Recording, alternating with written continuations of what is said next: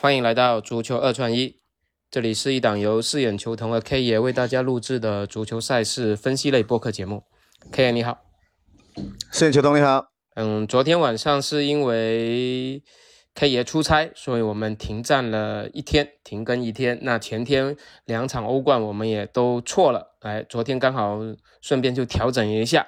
那今天重新出发，今天我们还是带来五大联赛的一个分享，避开了那个欧联杯的这种比较不可预测的这种赛事啊。那今天晚上的比赛，五大联赛战役都会比较明显一点吧。我们带来一场意甲跟一场法甲。首先是意甲斯佩齐亚对拉齐奥的这场比赛，K 爷怎么看？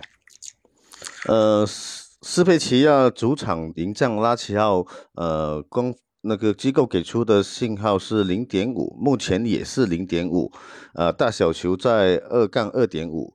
那么目前拉齐奥是排名第二名，然后呃，斯佩齐亚是在十七名主场。今天晚上我感觉那个斯佩齐亚应该是可以保持不败，或者说呃能能否提取三分，这个也是有一定的冷门出来的。对，OK，因为斯佩齐亚他。其实，在近十二场比赛只赢得一场啊，整个状态比较糟糕。但是他保级还是压力比较大的，因为连续丢分之后，他目前只领先身后的维罗纳只有四分啊。所以这场比赛坐镇主场，他们还是要想办法去抢分的。对，没错。OK，那因为拉齐奥目前又，呃，应该说他也快要锁定这个欧冠的资格了，因为也领先后面的国际米兰有七分嘛，所以。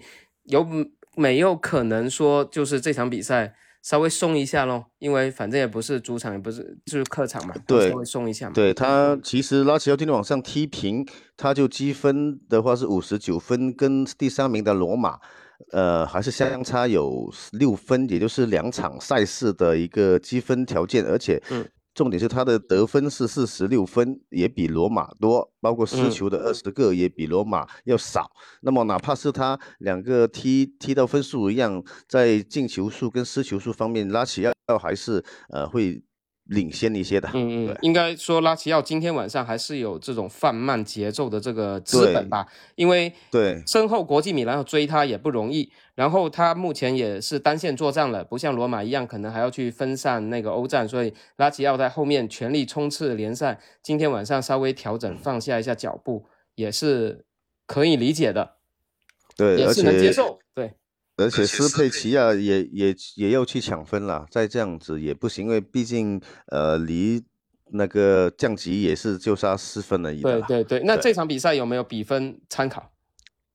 比分参考的话，我是会相对会选择一个呃一比一，然后防一个一比零这样子。